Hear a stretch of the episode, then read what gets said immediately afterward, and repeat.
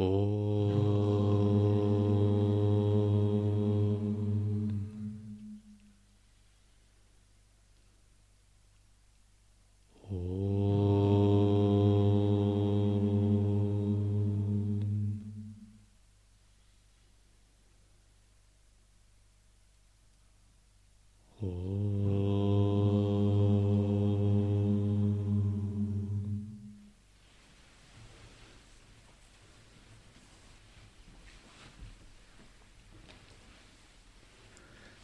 Шри Раман Махариши «Исследование отдачи себя».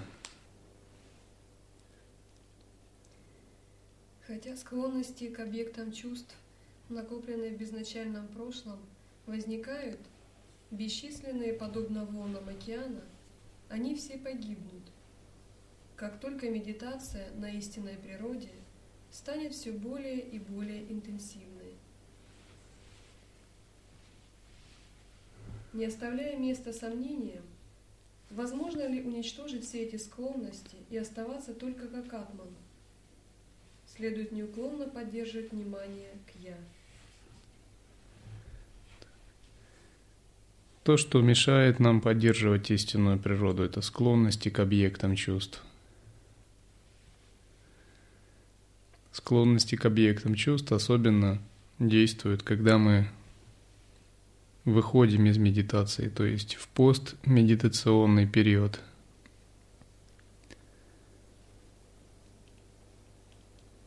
Однако, если мы правильно выполняем садхану, эти склонности постепенно вытесняются созерцанием и пхавой, возникающей в результате созерцания – Тогда вы видите объект, но больше склонности ума к нему прилепляться, впадать в двойственное видение нет. Эта склонность вытесняется. Ну, к примеру, у всех есть склонности, это известно. Их называют еще кармы, клеши, кармические ветры, васаны и самскары. Но также у всех есть ясный свет, высшая сущность. И если мы настраиваемся на высшую сущность, то более низшие склонности вытесняются такой настройкой. Это принцип созерцания. Допустим, у вас есть мать или отец, есть тенденция привязанности, данная от рождения – Но если вы правильно созерцаете, вы увидите их глазами Бхавы, глазами Абсолюта. И вместо обычной человеческой привязанности у вас возникает сострадание. Это пример вытеснения самскары более высокой Бхавой –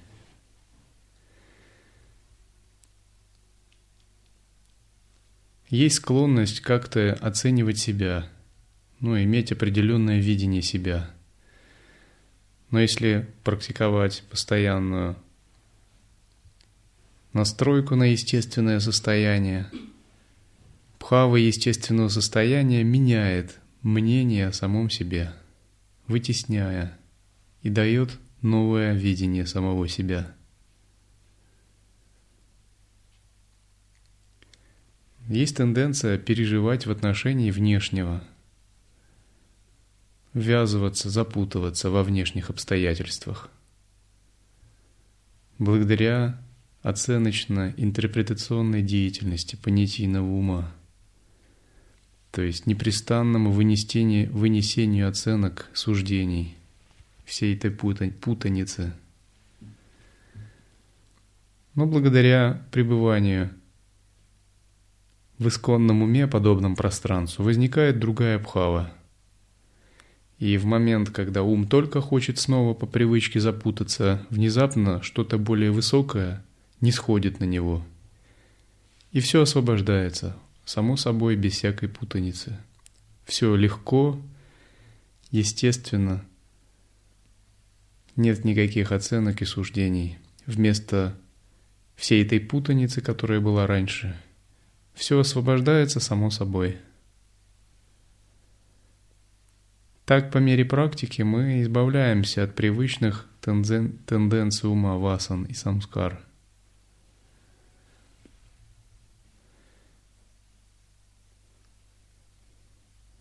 Ну, допустим, пример.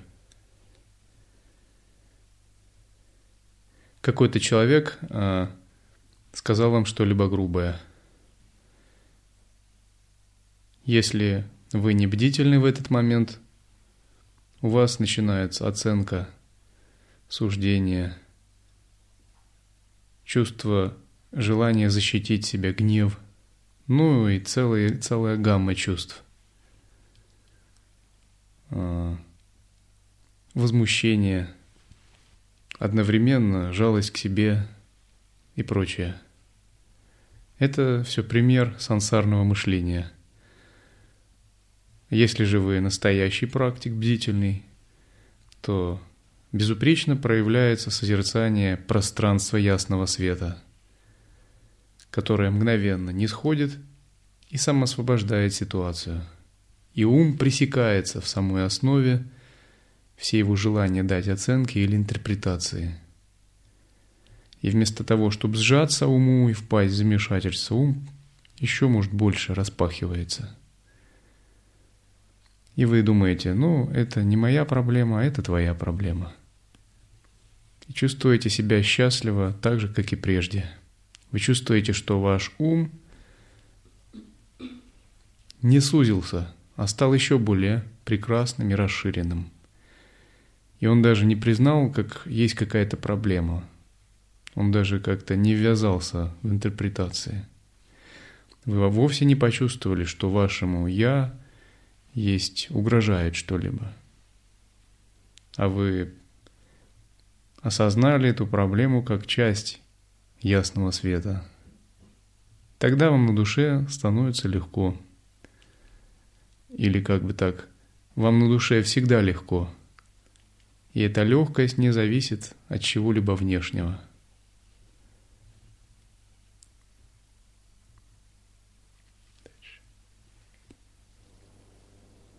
Пока в уме сохраняются тенденции к объектам чувств, практика исследования «кто я» обязательна.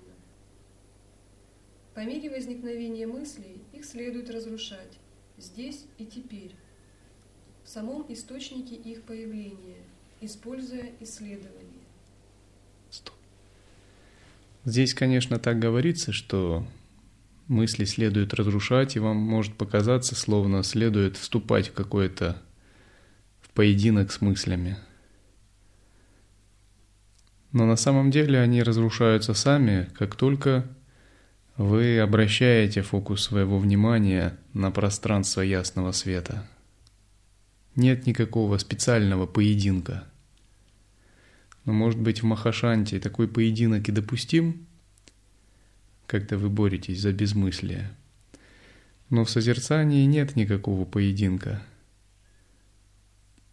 Мысли появились, но ваша задача — созерцание. И пространство ясного света, подобное безграничному пространству Вселенной — оно настолько обладает огромной силой, что остальные мысли просто не могут как-то его затмить. Они мгновенно самоосвобождаются. Либо мы им позволяем игриво функционировать на относительном уровне, зная, что они никак не затмевают наше исходное пространство. Часто сравнивают это состояние с тем, как старик наблюдает за детьми, играющими в песочнице. Дети, играющие в песочнице, это мысли.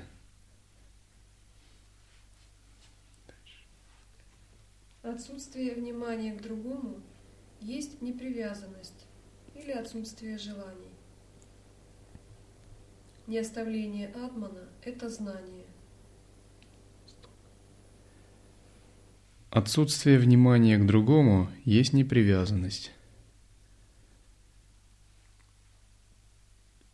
Вместо того, чтобы уделять 100% своего внимания другому, вы уделяете большую часть своего внимания присутствию, видя в другом проявление атмана.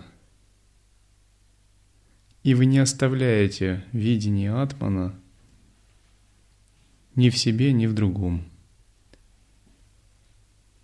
А к тому, что в относительном смысле проявляется, вы уделяете внимание, но это внимание второстепенное. Тогда у вас не возникает никакой привязанности к объектам. Поэтому говорится отсутствие внимания к другому. Ну, внимательность должна проявляться. Но эта внимательность, она исходит из созерцания, а не сама по себе. Ну, то есть вы видите мужчину в созерцании как проявление Абсолюта. И в первую очередь в нем вас интересует Абсолют, как, впрочем, в деревьях и камнях. Выходит, не возникает никакой привязанности. Вы видите женщину, человека, собаку, предмет –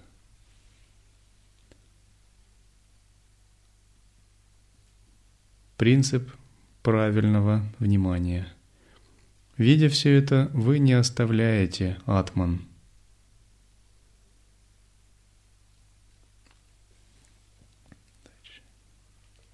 Воистину, оба оставление желаний и знания одно и то же.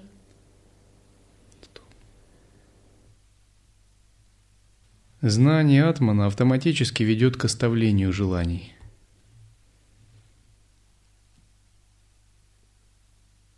Почему возникают желания? Потому что ты путаешь атман с чем-либо внешним.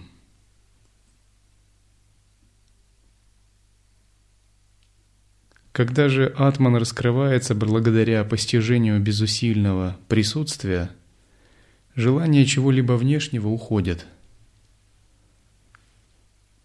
У вас есть одно маха желания – великое желание пребывать в своем исконном состоянии. У вашего ума нет желания двигаться даже на миллиметр куда-либо от этого. Поскольку вы знаете, что корень всех желаний – это естественное состояние. И когда вы в нем, то эти желания все уже исполнены. Но если не брать желания обусловленное остаточной кармой тела.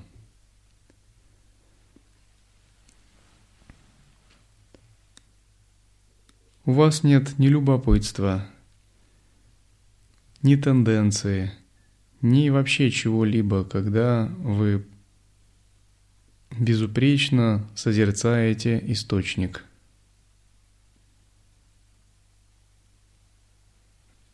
Желание само по себе – это отрыв от источника, переживание в отрыве от источника. Пагубность желания в том, что оно ведет к заблуждению. Будто бы переживание энергии или восприятие в отрыве от источника, но есть нечто ценное. И чем больше ум прилепляется к нему, тем такой отрыв усиливается –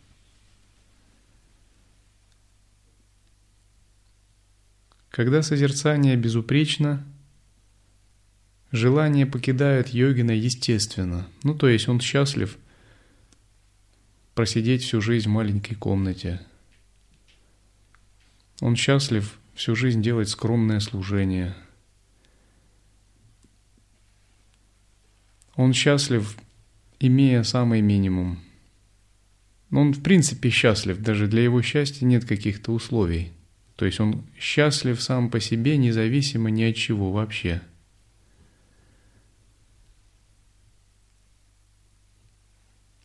Как бы обстоятельства не развернулись, он извлекает из этих обстоятельств как бы их сущностный нектар.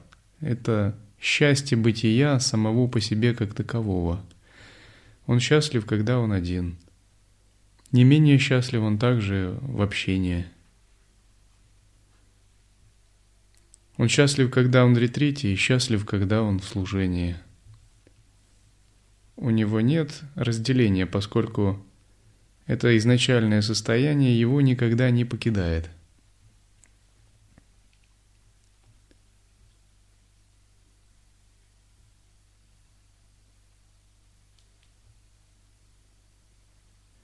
Несчастье, отсутствие счастья, отсутствие довольства, отсутствие радости – это признак э, утраты настройки на абсолютное сознание. Страстное желание чего-либо, э, страстный поиск чего-либо, страстное любопытство к чему-либо – страстная тенденция добиваться чего-либо или страстное, наоборот, отвержение чего-либо – это явный тоже признак отсутствия настройки на просветляющий атман. При этом действие может совершаться и проявляться что-либо. Однако желание – это страстное действие, то есть сопровождаемое сильной двойственностью – Когда же атман не покидается, то все желания видятся просто как игра той же энергии атмана, которым не возникает вообще какого-то отношения. А, не возникает какой-либо оценки, не возникает их приятия и привязанности, не, не возникает их отвержения и э, оценки чего-то как негативного. В принципе, остается такое как бы равностно безмятежное состояние, которое не затмевается независимо от их переживаний или наоборот не переживаний.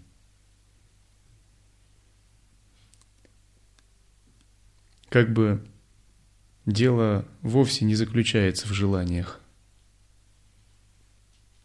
Это подобно тому, как если бы вас сейчас спросили, насколько вас беспокоит э, политическое положение в Сомали.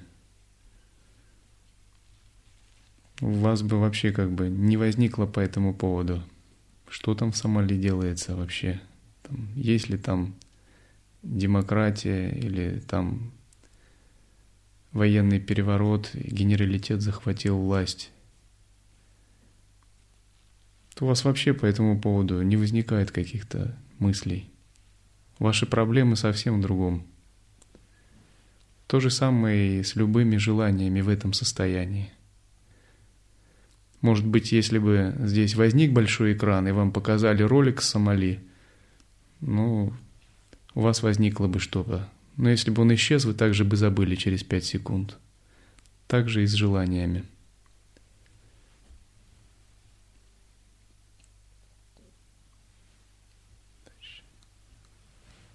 Подобно ловцу жемчуга, прикрепляющему к поясу камень, чтобы опуститься на дно моря за жемчужиной, каждый из нас, вооружаясь непривязанностью и ныряя глубоко внутрь себя, может достать жемчужину Атмана. Если применять непрерывное воспоминание истинной природы, пока Атман не будет достигнут, то одного этого будет достаточно.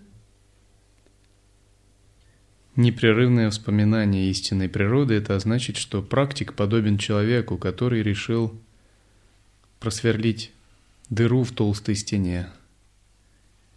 Узнику, который решил выбраться на волю и постоянно сверлит эту стену. Он сверлит ее днем и ночью. Всегда существует сознание, которое непрерывно настраивается на абсолют. Такая настройка и просвель, просверливает дыру в стене иллюзии.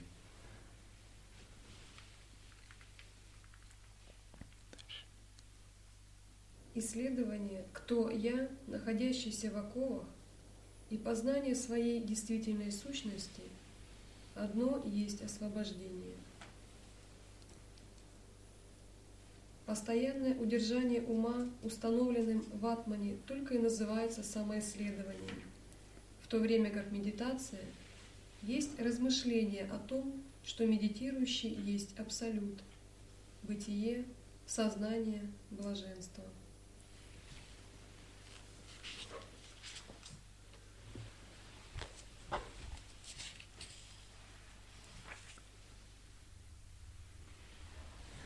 Постоянное удержание ума, установленным в атмане, только и называется самоисследование.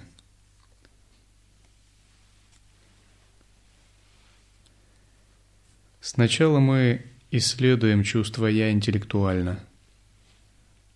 Потом мы отбрасываем интеллектуальные исследования и держимся просто чувства «я», рассматривая его как принцип самоосознания – а затем мы глубоко проникаем в этот принцип самоосознания.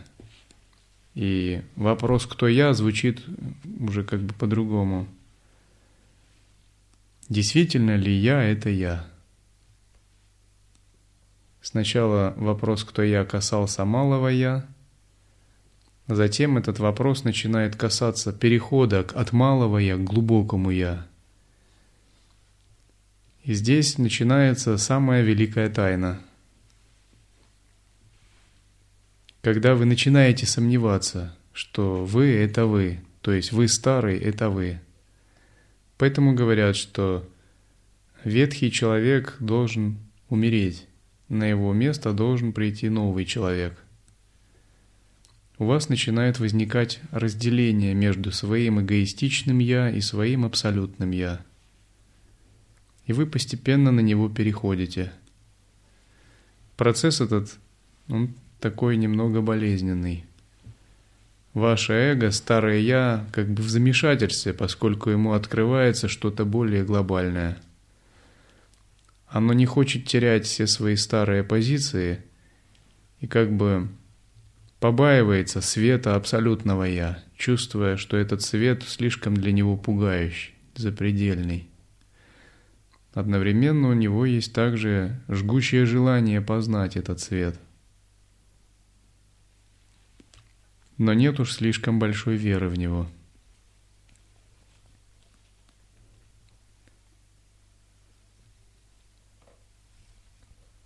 Однако постоянное удержание ума, установленным в атмане, постепенно усиливает этот свет абсолютного «я».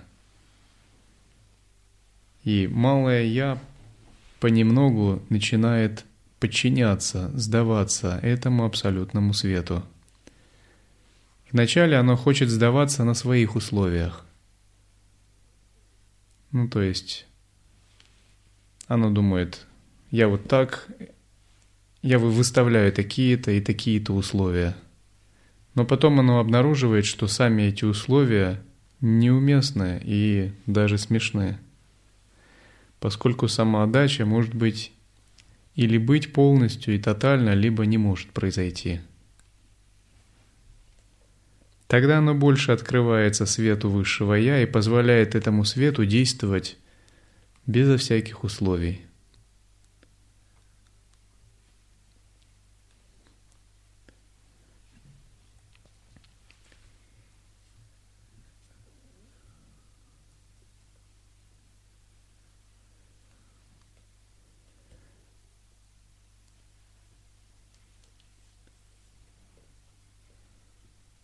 Ну, это, к примеру, как человек приходит в монахи, и если он неопытный, ну, он с самого начала еще не имеет понятия о монашеской жизни, он задает вопрос, а здесь можно будет заниматься у вас ну, вот, любимым служением, к примеру? Я привык работать на компьютере. Или а могу ли я, обучившись, потом учить других? У меня большое желание учить других – ну, что-нибудь в этом роде. Один человек мечтал на машине поездить. То есть это желание сдаться на своих условиях. То есть какие-то собственные захваченности тоже проявить. Ему говорят, ну, здесь полная свобода самовыражения. Ты можешь это проявить как угодно. Главное, чтобы у тебя было правильное сознание, то есть все это есть в самом деле. Но постепенно он приходит к выводу, что пока он не отсечет себе любые тенденции, не примет свое сознание без всяких условий, он не сможет использовать это. Ничего это будет невозможно, потому что все это будет проявление майи, его собственных захваченностей. Тогда в душе у него все эти вещи видятся смешными. Даже в первый месяц они видятся смешными. И он видит, что нужно полностью отсечь любые прилипания ума и утвердиться во всеприятии безграничного пространства так, как оно есть, без всяких условий. И когда он утверждается, внезапно он видит, что в этом свободном состоянии он уже может делать все, что угодно, но у него уже собственных зависимостей нет никаких. Это уже не его действие, а действие ясного света.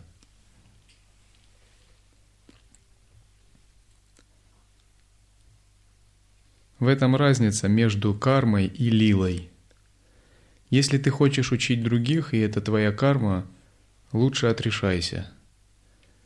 Если же ты обрел пробужденное сознание, и это игра пробужденного ума, то ты вполне достоин, чтобы учить других. И так в отношении всего –